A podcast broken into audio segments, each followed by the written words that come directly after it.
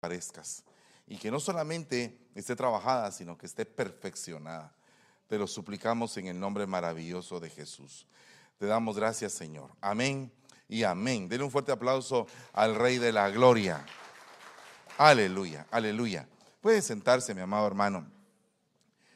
Bueno, quisiera que me pusiera mucha atención y cómo desearía que usted se quedara para el segundo servicio. Sé que no todos pueden por cuestiones de trabajo, pero es eh, verdaderamente muy importante que si pudiéramos asistir a los tres servicios de la semana sería fabuloso. El día jueves estuvimos muy contentos, vino una muy buena cantidad de personas y estuvimos pues bastante eh, felices con esta comunión tan hermosa que se está empezando a dar. Pero en esta mañana yo quiero abordar una vez más el campo de la mente. De alguna forma el Señor ha estado colocando desde hace varios meses la necesidad de estudiar la mente, de estudiar el corazón. Porque uno piensa con, la, con el cerebro y piensa con el corazón. Fíjese que es algo bien interesante esto, porque definitivamente en ambas partes se encuentra el alma. El alma del ser humano es su mente y su corazón. ¿Cómo siente? O sea, lo voy a decir de otra manera, la mente y los sentimientos. Y entonces en ese campo se abre una, una puerta muy nociva para, para el pueblo de Dios y son las adicciones. ¿Y por qué se abre esa puerta nociva? Pues porque hay una potestad llamada el tentador. Y el tentador lo que va a hacer es que va a estar continuamente visitando de una forma o de otra para que la persona caiga y que esté metida en un ciclo de la cual no salga y no salga hasta que se vaya destruyendo. Pero este tentador no se queda solo, sino que aparte de que entra el tentador, también entra el devorador. Y entonces el devorador empieza como que a desgastar toda la vida de esa persona, o sea, empieza a carcomerse su vida. Y luego llaman a otra potestad que se llama el acreedor que es el que va a poner a las cuentas, las deudas que esa persona deja. Entonces es algo bien tremendo porque esa persona puede en algún momento eh, fracasar económicamente, quedarse sin ni un centavo, perder a su familia y una gran cantidad de cosas que le pasa a la persona que, que lleva una adicción. Porque abrió la puerta para que esa potestad llamada el tentador tomara fuerza. Y por último, viene el destructor a devastar totalmente la vida de la persona. O sea que es algo bien delicado, muy delicado.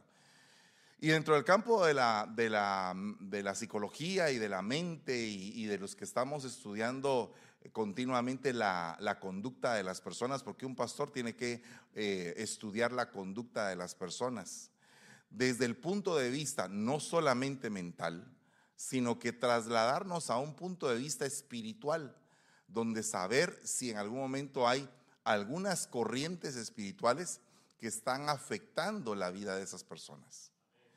Definitivamente eh, puede ser que no, como puede ser que sí, pero casi seguro que en la mayoría de problemas de este tipo hay corrientes espirituales impresionantes como las que le acabo de mencionar. Tal es el caso que en este tiempo la gente se está levantando como una sociedad adicta. ¿verdad? No sé si usted se ha dado cuenta, pero eh, hay, por ejemplo, hay adictos al morbo. Hay adictos a, ver qué es lo que está pasando. Dígame qué está pasando. Eh, fíjese que yo quisiera saber porque fíjese que tengo curiosidad. Cuénteme, cuénteme. Quiero saber. Y así está en todo. O sea que esa es una persona adicta al morbo, adicta a la murmuración, al chisme. Hay otros que son adictos al sexo. Y entonces tienen toda la panorámica sexual desarrollada en sus vidas, perversiones, eh, una gran cantidad, que solo eso merecería eh, un estudio. Hay gente que está adicta al sexo. Hay otros que están adictos a sustancias y otros adictos a objetos como el celular, por ejemplo. Y hay otros que están adictos al azúcar.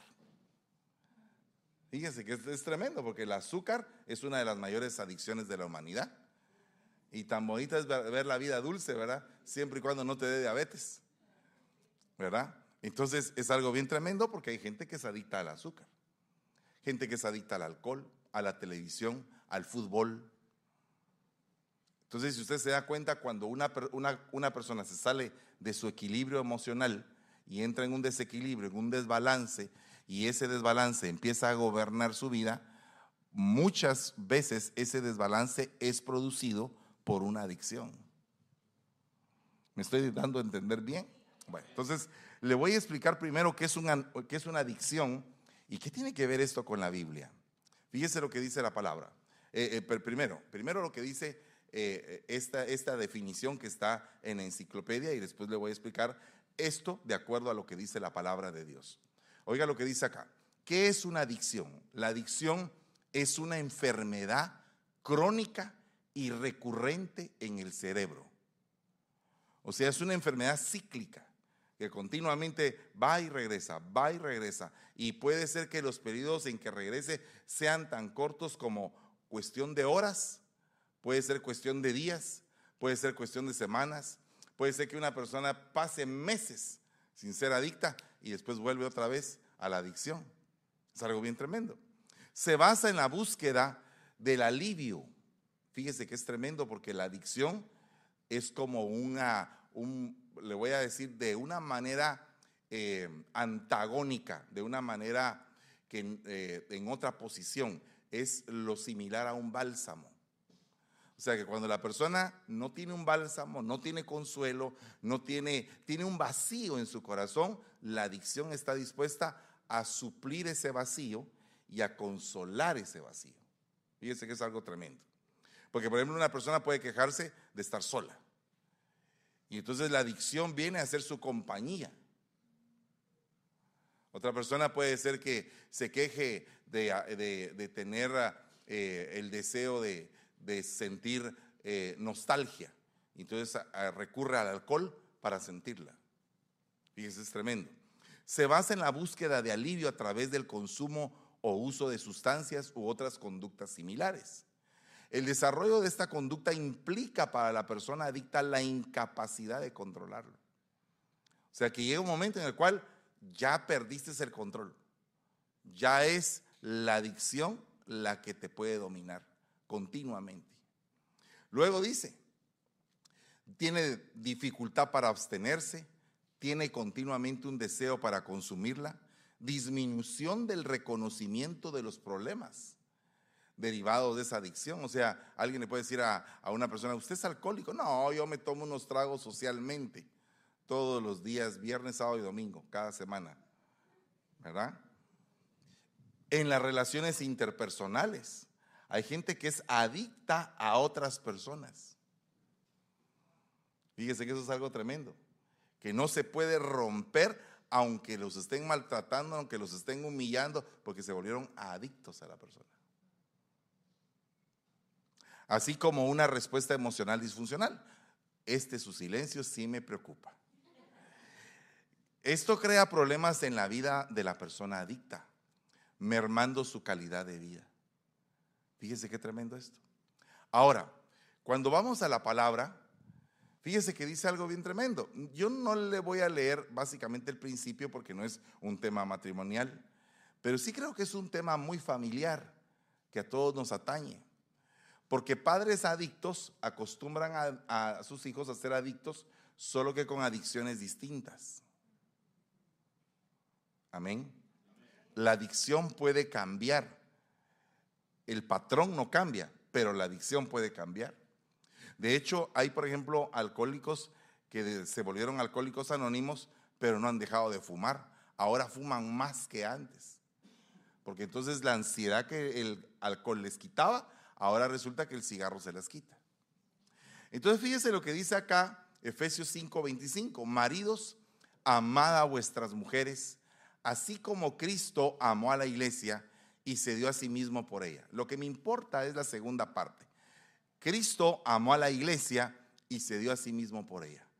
Para santificarla, habiéndola purificado por el lavamiento de la palabra, de agua con la palabra a fin de presentársela a sí mismo una iglesia, fíjese, en toda su gloria, sin mancha, sin que tenga mancha, ni arruga, ni cosa semejante, ni cosa semejante, algo que se parezca a la mancha y a la arruga, sino que fuera santa e inmaculada. Entonces nosotros, según este versículo, estamos en un camino de santidad y de purificación. Es un camino donde tenemos que irnos limpiando poco a poco de cada una de las cosas que nos están estorbando. Para eso se abre un campo, una puerta que se llama la administración. De hecho, este año vamos a hacer cuatro congresos de administración. Les vamos a llamar libertadores a los congresos para poder para poder abordar temas bien tremendos, bien tremendos de la mente. Y entonces, y para que empiecen a haber liberaciones y todo lo demás. Entonces, fíjese que es algo bien tremendo porque esa palabra mancha se dice en griego espilos, que significa defecto, desgracia. O sea que la mancha te aparta de la gracia, porque lo contrario a gracia es desgracia. O sea que las manchas, cuando aparece una mancha de lepra en el vestido, cuando aparece una mancha de lepra en el cuerpo, cuando aparece una mancha de lepra en la casa, en el vestido se puede llamar como moho, en la casa puede ser un hongo, en el cuerpo puede ser una sarna. Entonces, ahora imagínese usted en el ámbito espiritual cómo un espíritu, un alma, se pueden contaminar. Y cómo se da en la iglesia un proceso genuino y espiritual de descontaminación. Entonces, esa palabra, esa, esa palabra arruga, significa doblez. Y me, parece agarrar esa palabra doblez con la palabra doble ánimo. Doble ánimo, doble alma, doble personalidad, doble sentimientos, bipolaridad. Dos tipos de persona en la misma persona. Y esto es algo bien tremendo porque esta palabra doblez viene de una palabra que significa corriente, como un río, algo que se precipita. Entonces acá Dios nos permite tener un proceso de liberación que se lo quiero mostrar, que no es precisamente solamente reprendiendo, sino que es un proceso ligado a la actitud, a la fuerza de voluntad. Porque cuando Dios dice que te va a impartir nuevas fuerzas, ¿cuántos han recibido esa, bendición? ¿Cuántos de ustedes les ha dicho el Señor nuevas fuerzas? Pero, pero, pero ¿para qué? ¿Para qué es las nuevas fuerzas? Nuevas fuerzas para ir a tener cuatro trabajos a la calle, nuevas fuerzas para, ¿para qué? Para ir a, a un gimnasio a hacer ejercicio físico que en poco aprovecha, dice la Biblia. O sea, aprovecha para el cuerpo. Pero ¿qué pasa cuando Dios te llena de fuerzas para poder vencer una adicción. Esa es una buena fuerza. Eso es una impartición de la verdadera fuerza. Eso es lo que se conoce en la Biblia dentro de las palabras que significan fuerzas como dunamis, dinámica, fuerza, dínamo, energía, vitalidad. Entrar en una dimensión donde ni yo mismo me conozco, ni yo mismo sé lo que me está pasando, solamente sé que Dios está obrando en el asunto y me está dando una fuerza para pasar desiertos, para pasar por el agua no te ahogarás, por el fuego no te quemarás, para pasar el turbión, para pasar la tormenta, nuevas fuerzas. Muchas veces hemos hablado del búfalo que cuando enfrenta una tormenta se llena de aceite su, su parte, su cerviz y entra en la tormenta y vence la tormenta. Yo vi una foto de un, de un bisonte americano lleno de nieve, hermano, casi que como petrificado. Y el, y el bisonte caminando, hermano, una foto impresionante. Eh, eh, pero, ¿cómo tiene ese animal esas fuerzas? ¿Cómo tiene un camello, eh, que es uno de los animales más fuertes que existen? Porque habitan, por ejemplo, los camellos, uno los ve en el monte, los montes eh, Himalayas, llevando carga en extremo frío. Y uno ve camellos en el desierto, en extremo calor, y el animal se adapta perfectamente a los dos climas. Un animal muy fuerte. Eso es algo bien tremendo porque nosotros como hijos de Dios debemos de empezar a tener ese tipo de fuerzas que nos permitan agarrarlas de parte del Señor, porque no son nuestras, sino que agarrarlas del, del Señor y a través de su Santo Espíritu ir venciendo cada cosa que son una mancha en nuestra vida. Amén. Pues para eso, fíjese lo que le voy a leer ahorita. Las voces y personalidades de la adicción no son lo mismo que la persona con múltiples personalidades. O sea, la persona que tiene múltiples personalidades puede hacer la personalidad, por ejemplo, de, un doctor y se puede poner de tal forma ser como un doctor y después puede ser un banquero o después puede ser un soldado e imitar todas esas personalidades o esas funciones o, esas, o esos oficios. ¿Para qué? Para poder engañar, para poder estafar, para poder asesinar. Tantas cosas que pasan con las personas de personalidades múltiples. Pero el adicto, en él, en algún momento pueden hasta caber cinco personas y que pueden estar operando de una manera terrible. Las adicciones, dice, fragmentan por completo la propia identidad. O sea que la persona se pierde en el punto de lo que es. El pensamiento y la voluntad también son afectados. Porque la fuerza de voluntad se pierde. Es como cuando usted ve a un joven que tiene 15 años y es así bien perezoso, bien eh, eh, lento en su forma de hablar, en su forma de caminar, dice uno, este algo se está fumando algo está consumiendo, porque no es normal que un joven con la energía que tendría que tener, porque mire hermano, si uno ya grande todavía tiene sus fuerzas para hacer ciertas cosas, no digamos un joven, un joven. Yo, me pongo a pensar, eh, por, ejemplo, yo he visto jóvenes que son bien sanos y, cuando los veo bien sanos, porque son como ardillas, que están de arriba para uno los tiene que detener. Muchachos, tranquilos, porque yo no aguanto seguir el paso de ustedes porque están con una velocidad tremenda. Pero cuando, pero cuando un joven es así como que lento, como que slow, ¿Qué tal? Dios le bendiga. Qué bueno verlo. Este algo está tragando, es algo raro, ¿verdad? ¿O no? Pues entonces pues dígame amén por lo menos. No que esté usted solo callado, no sé qué, si ese su silencio me ama o no me ama. Pero fíjese que aquí es eh, otra cosa, dice, la adicción es como un ladrón. O sea que al decir que es como un ladrón, la adicción va íntimamente ligada a Satanás. Porque Satanás es un ladrón. Vino a robar y es lo primero que hace. Matar y destruir.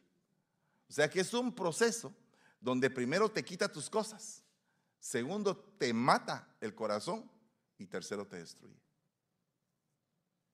Es algo bien delicado. Y entonces oiga lo que dice acá. Es como un ladrón que aguarda paciente en un rincón para invadir la propiedad de uno, desbaratar cada ápice y fragmento de nuestro cerebro, la mente y la dignidad. Llega un momento en que el adicto ya no le importa lo que está haciendo. Al principio se escondía, después lo hace públicamente ya no le importa. Yo soy así, así soy, ¿y qué? ya tiene la dignidad botada. Y entonces resulta que hay diferentes tipos de contaminaciones. Porque dentro de las contaminaciones están las contaminaciones preexistenciales. Por ejemplo, dice que dice la Biblia que Jacob aborreció a Esaú y amó a Jacob cuando ninguno de los dos había nacido. Entonces, ¿en dónde los aborreció primero y los amó?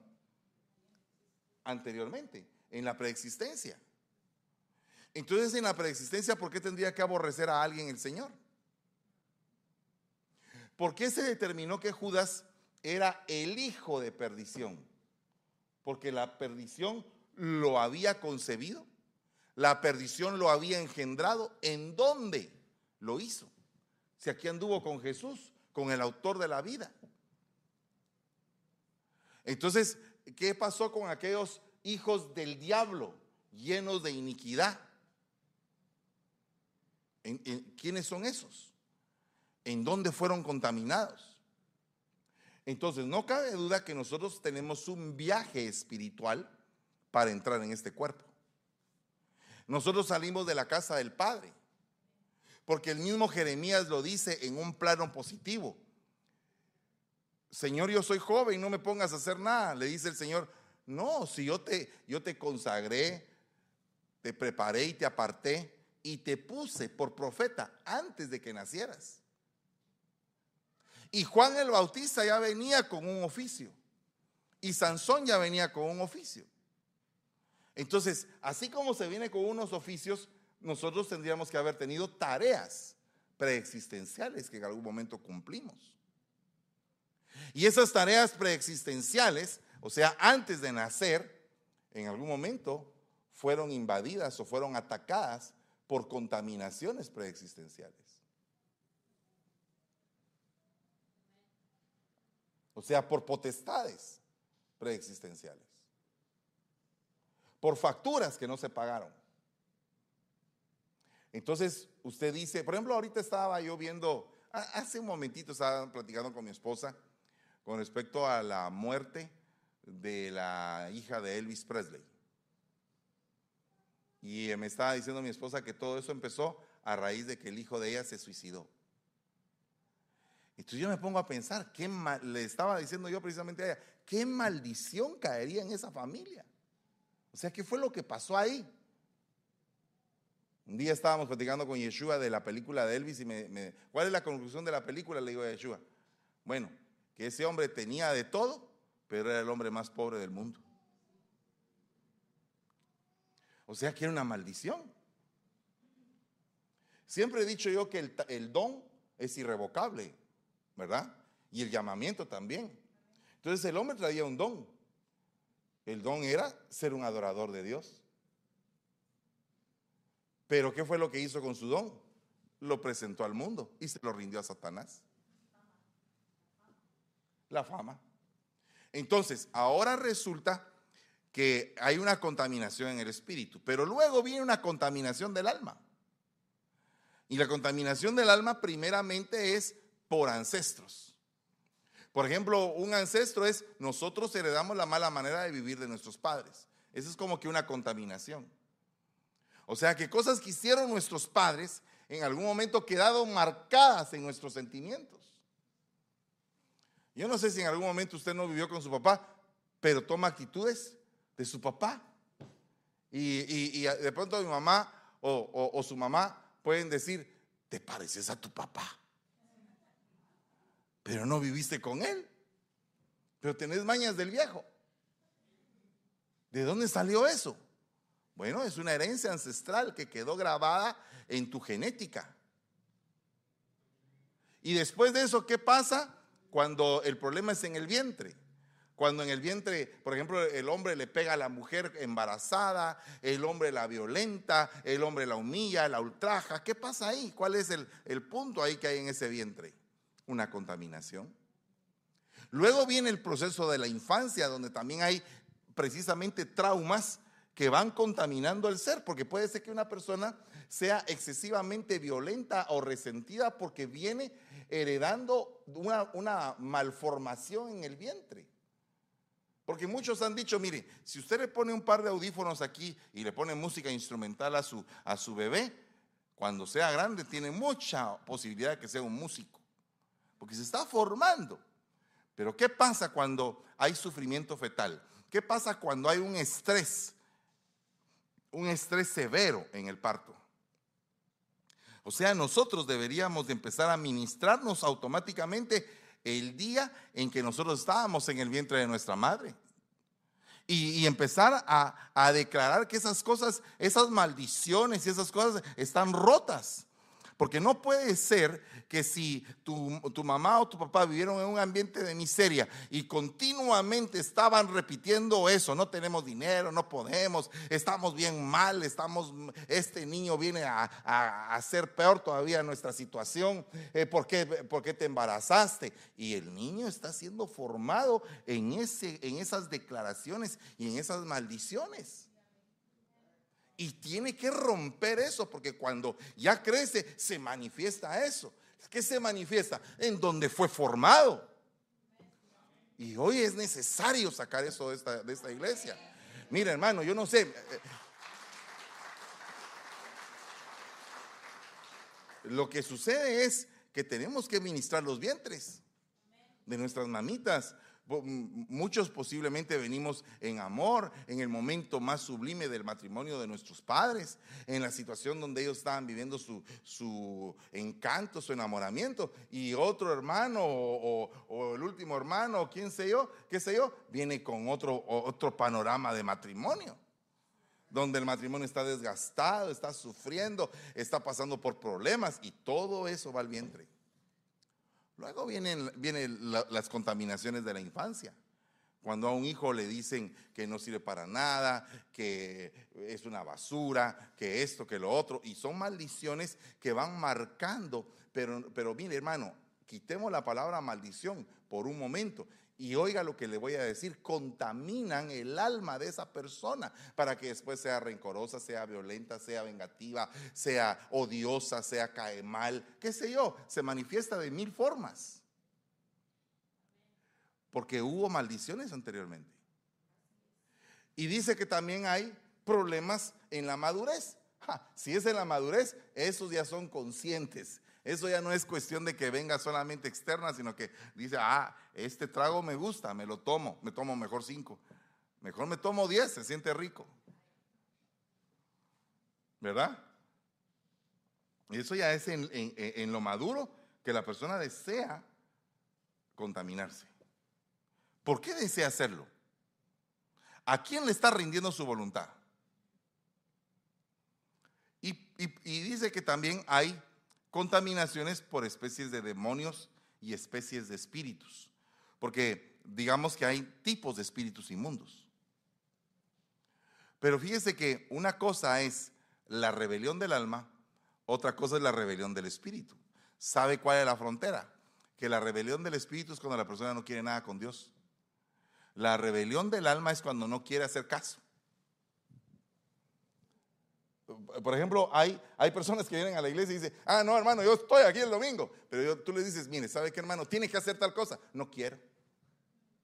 O lo peor del caso, dice, sí lo voy a hacer, pero no lo hace. Entonces, esa es una rebelión de alma. Todavía no ha trastocado el espíritu. Pero cuando esa rebelión sigue avanzando, sigue avanzando, trastoca el espíritu. Entonces la persona dice, ¿para qué voy a ir a la iglesia? Si en la iglesia solo regaña y regaña. Además, saber si Dios existe. Ese ya está revelándose en el Espíritu. Y por último, las contaminaciones al cuerpo. ¿Qué es una contaminación al cuerpo? Es cuando prestas tu cuerpo para, para tener la mancha. Para que tu cuerpo se revuelque en el pecado. Para tener una vida desordenada y desenfrenada basada en los deseos de la carne. Entonces, el Señor deja ministraciones. Y eso es algo muy importante porque la gente piensa que solamente se debe de reprender. Pero, pero lo hemos visto anteriormente, hermano, muchas veces. Y no nos hemos puesto a meditar que la sangre de Cristo, la Santa Cena, es una administración poderosa para sanidad del pueblo. ¿Verdad? Eh, solamente imagínate el hecho de que proféticamente, porque la Santa Cena es un acto profético, te estás comiendo el cuerpo y la sangre de Cristo para que entre a tu cuerpo. Una persona estaba, estaba teniendo un problema de, de falta de, sangre, había tenido una hemorragia interna y había eh, sacado mucha sangre. Y entonces esa persona le hicieron una transfusión de sangre y cuando le hicieron la transfusión de sangre se puso peor. Entonces mandó a pedir a que le dieran santa cena. Y cuando le dieron santa cena, la persona empezó a aliviarse.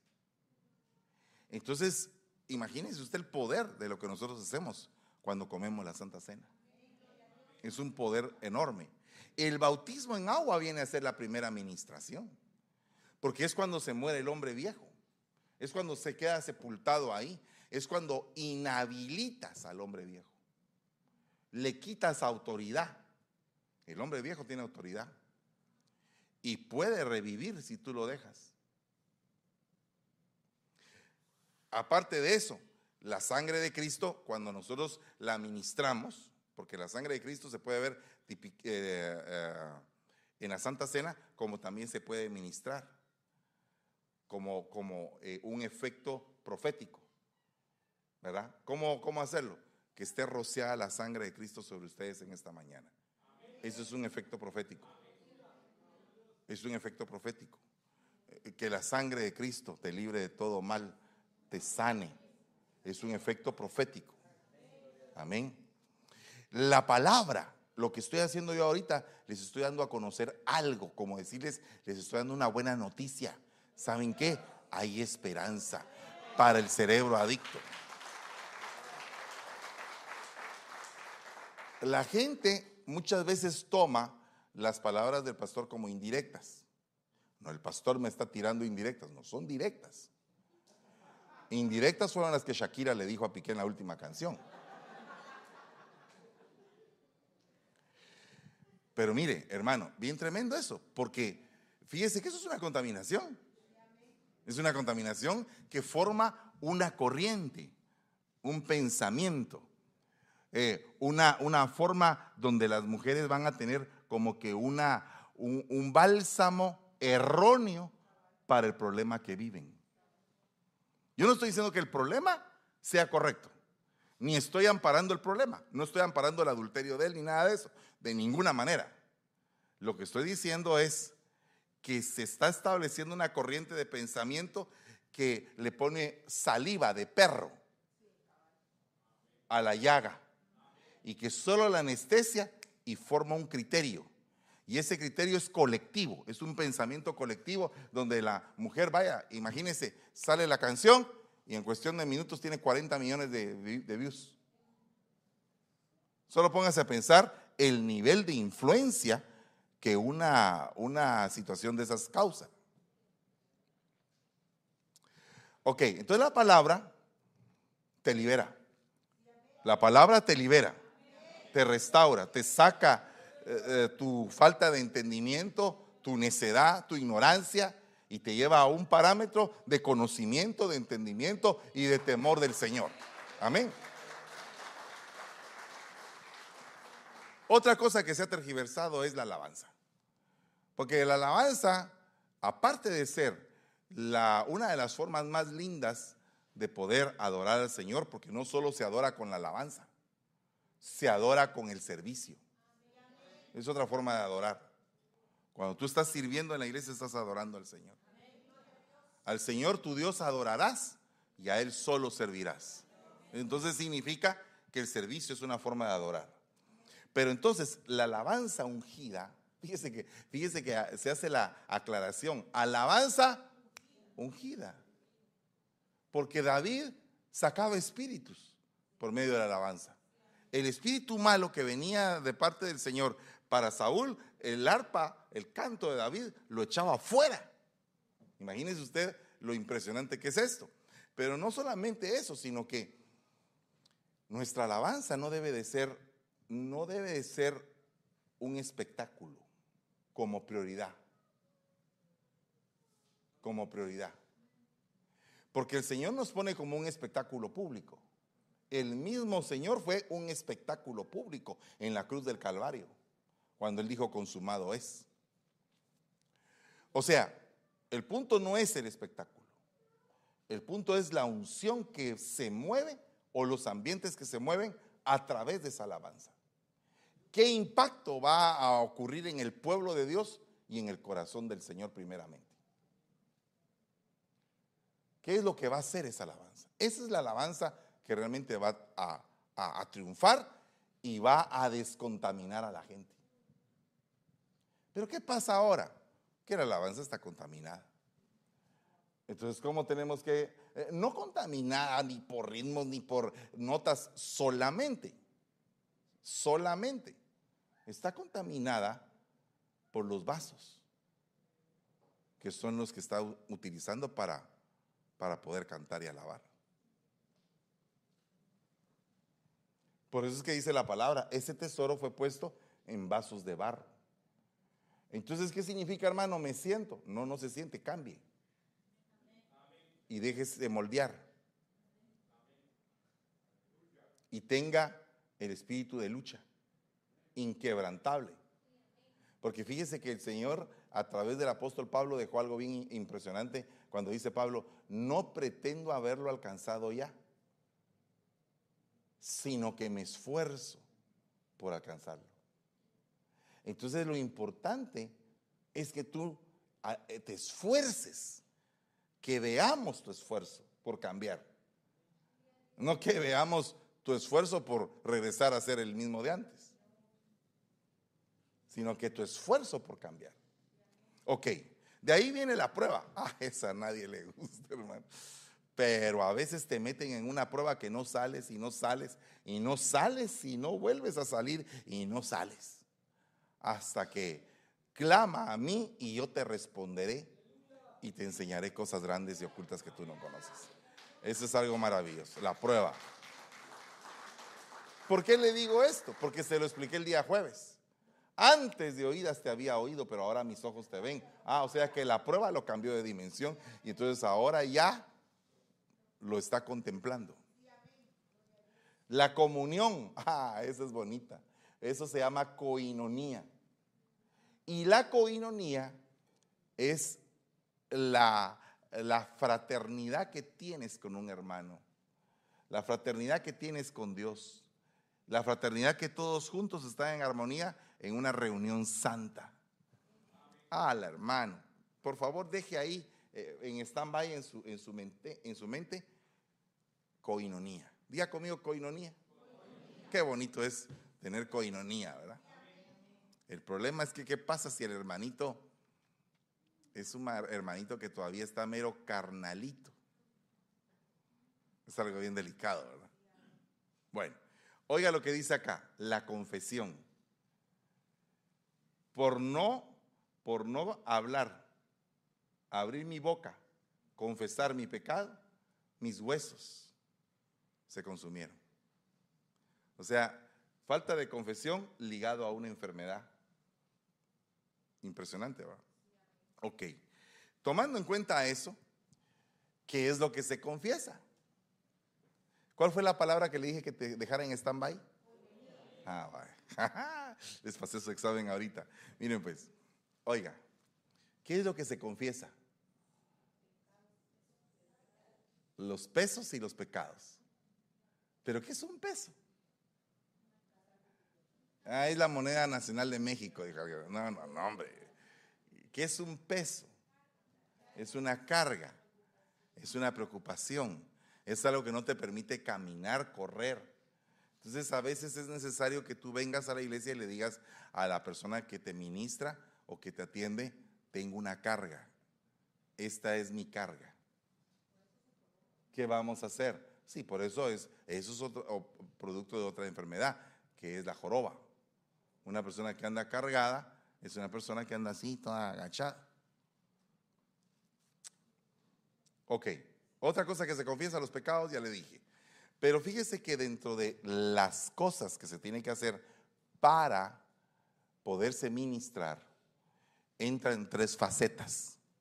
La gente piensa que la liberación es el primer vehículo de ministración. Y el primer vehículo de ministración es la consejería. ¿Me puede dar un consejo, hermano? Claro que sí. Venite para acá. Voy a, voy a darte un consejo. ¿Qué es lo que te está pasando? Pues fíjate que me está pasando esto y esto y esto. Porque si no hay esa apertura, la iglesia no se sana. Y la iglesia permanece enferma. Y el adicto permanece enfermo escondiendo su adicción. Porque no pide ayuda porque cree que no, que no la necesita. Entonces la primera faceta es como decir, ¿por qué? ¿De dónde te vino esta situación? ¿Cuándo empezó? ¿A qué edad? Porque a veces el adicto ni siquiera se da cuenta cuántos años lleva en la adicción. Puede ser que haya empezado a los 12 años y, dice, "Nah, acabo de empezar, y tiene 40. O sea que esa persona no tiene conciencia de cuánto tiempo lo ha ido consumiendo la adicción. Y ese como el cerebro se acostumbra más al placer, porque mire hermano, dígame si no, ¿qué le gusta más? ¿Comerse una su hamburguesa bien rica o ir al gimnasio?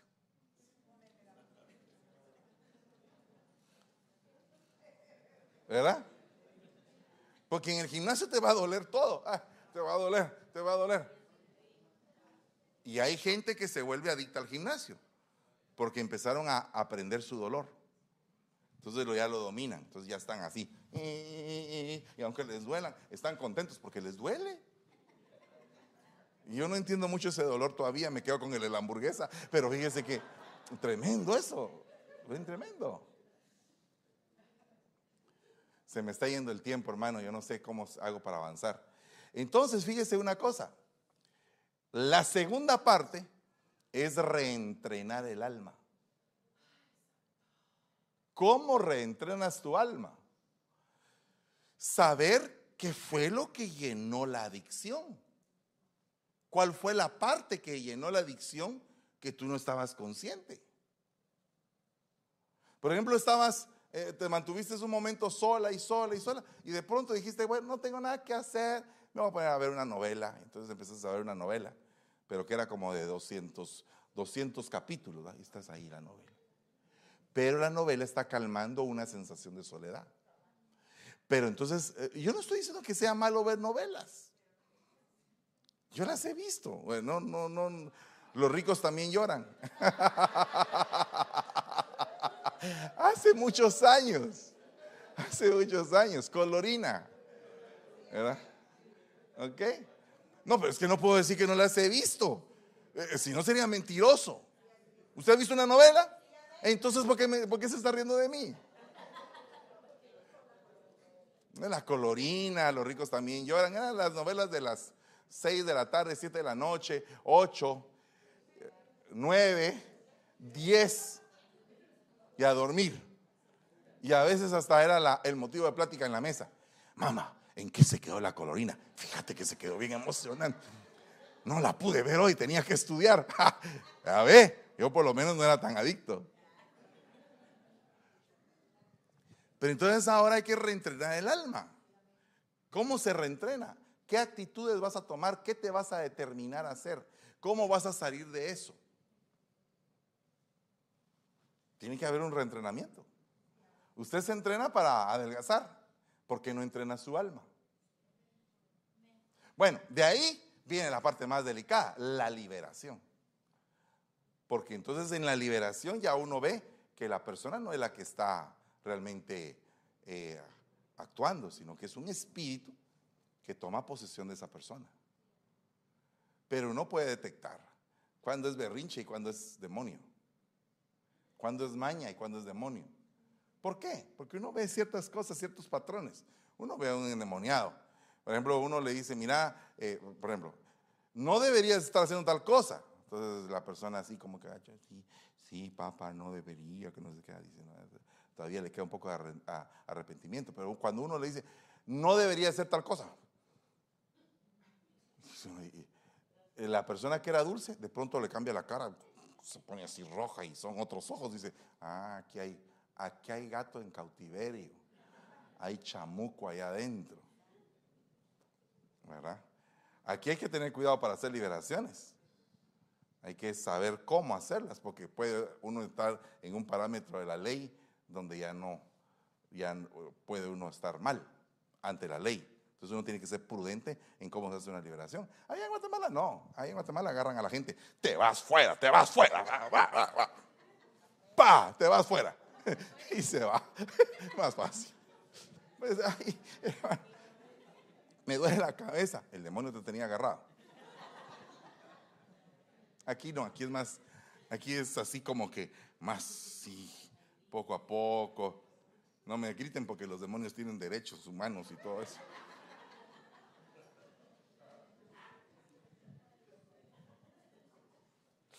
Aleluya. Entonces fíjese que acá hay una palabra que se llama epitumia. Diga conmigo, epitumia. Que significa codiciar, concupiscencia, deseos, pasión. Entonces, digamos, una relación, cuando empieza en una pasión desenfrenada, no tiene solidez, porque es una pasión.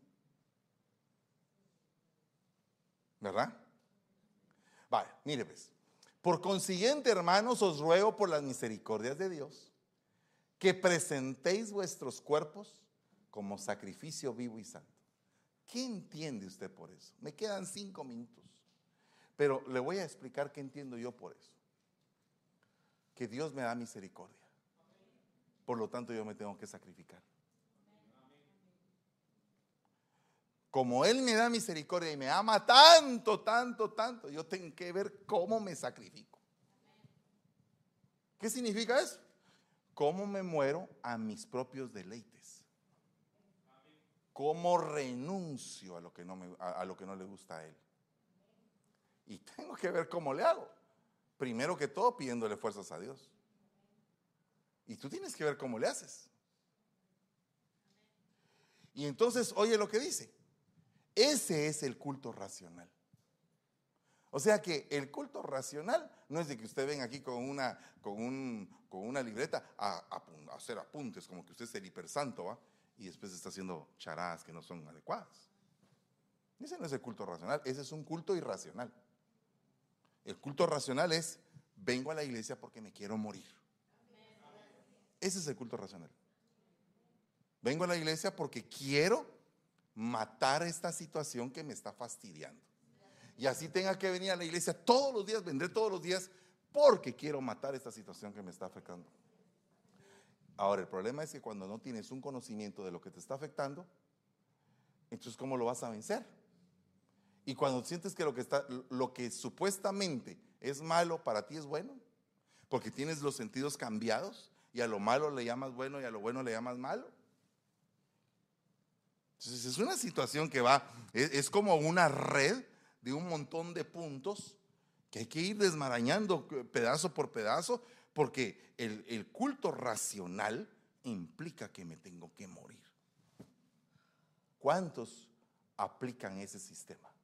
El verdadero culto. Porque a veces la gente dice, Señor, hoy estuvo tremendo. ¿Por qué estuvo tremendo? Porque todos estaban ahí en plena adoración y no cabe duda que eso es algo tremendo. Pero también tremendo es que la gente que está adorando se esté muriendo para que Él viva. Eso es un culto tremendo también. Porque si no, estamos siendo el mismo todo el tiempo. Todo el tiempo lo mismo. Y eso no, no es así. Porque sabe una cosa, ¿qué es contaminación? ¿Sabe usted qué es contaminación? Que todos andamos en mascarilla. Nos dio la lección el Señor, ¿va?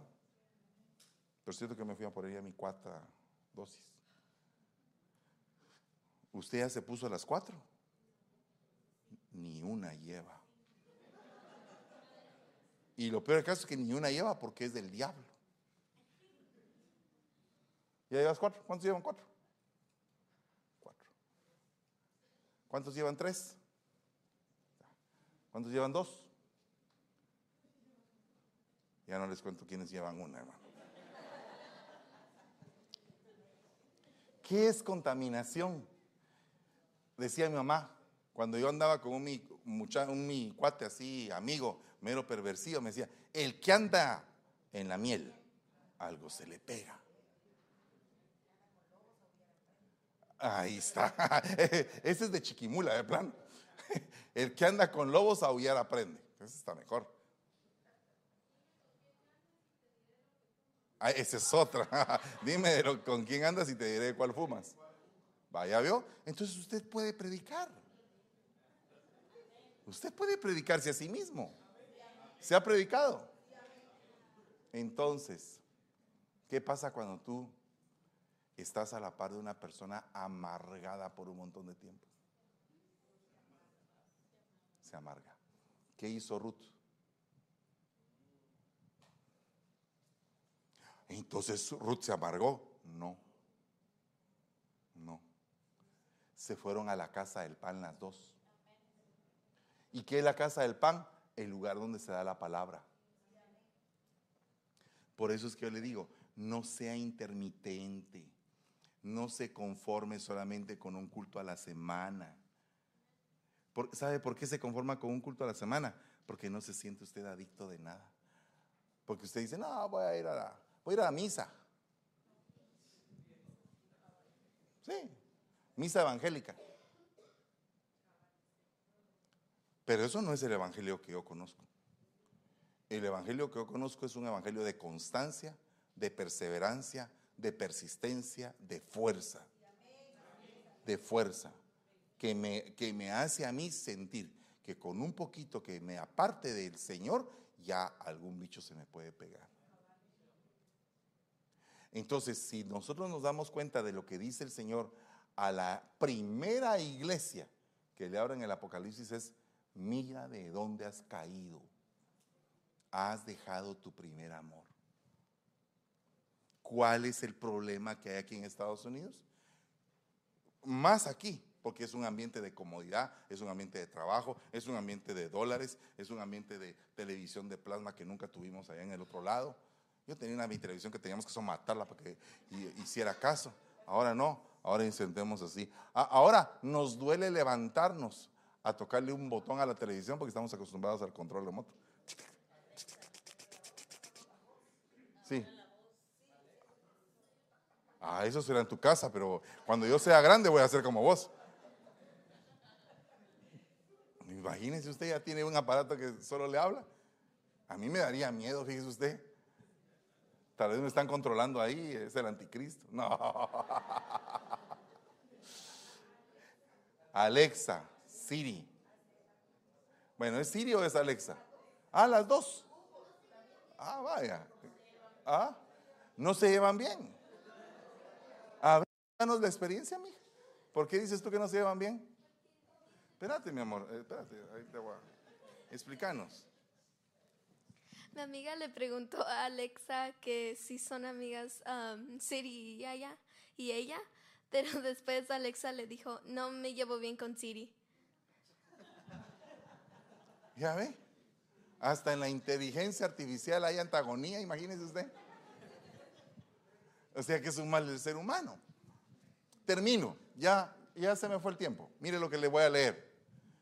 No te adaptes a este mundo. Transfórmate mediante la renovación de tu mente para que verifiques cuál es la voluntad de Dios, lo bueno, lo aceptable y lo perfecto. Ahí me voy a quedar. Le había dicho a mi sobrino que le tocaba predicar hoy en el segundo culto, pero mi hijo va a ser dentro de dos semanas, ¿ok? Gloria a Dios. Aleluya. Es que lo que pasa es que todavía voy a estar aquí. Iba a ir yo a un lugar, pero ya no, ya no voy a ir. Entonces, me voy a quedar. ¿Cuántos quieren oír la segunda parte? ¿Quieren oír la segunda parte? Va, póngase de pie, vamos a orar.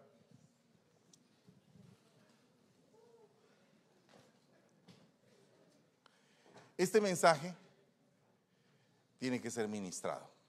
Todo el que tenga algún tipo de necesidad venga al frente con respecto al tema que estamos abordando y, y vamos a orar para que sea roto todo problema en el nombre de Jesús.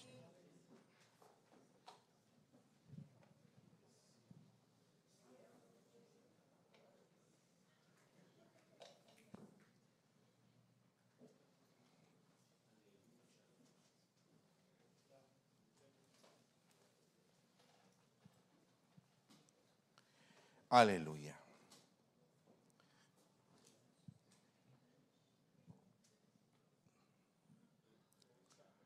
Gloria a Dios. Señor, hoy venimos a este lugar para entregarnos todos en algo que nos está estorbando nuestra vida. Cualquier cosa que sea, Señor, pequeña o grande. Nosotros lo que queremos es agradarte, buscar lo bueno, lo aceptable y lo perfecto para ser bendecidos por ti. Para romper con todo aquello que nos liga a un ambiente donde nos sintamos confortables, pero que no es el ambiente que tú quieres para nosotros. Hoy venimos suplicándote, Padre, por todos aquellos que por algún motivo han caído en adicciones de cualquier tipo, sean adicciones sexuales, adicciones a través de sustancias. Señor, te ruego, Padre, que limpies nuestro corazón, nuestro entendimiento, nuestro caminar, nuestra forma de hablar, nuestra forma de oír y de ver, nuestra forma de entender permite que nuestro entendimiento llegue a una esfera, a una dimensión diferente. Renueva las fuerzas para aquellos que están luchando en contra de un vicio, en contra de una adicción. Padre, renueva las fuerzas, quita todo tipo de hambre, todo tipo de sed y susténtanos, Señor, con verdes pastos y con agua de un río cristalino, Señor. Te lo ruego en el nombre de Jesús. Bendigo a este rebaño precioso que tú has puesto en este lugar. Bendigo a cada uno por nombre. Bendigo a todos aquellos que están en la lucha. A todos los que están experimentando necesidad. Te lo ruego en el nombre poderoso de Jesús. Y te pido, Señor, que nos auxilies y nos des la victoria, Padre.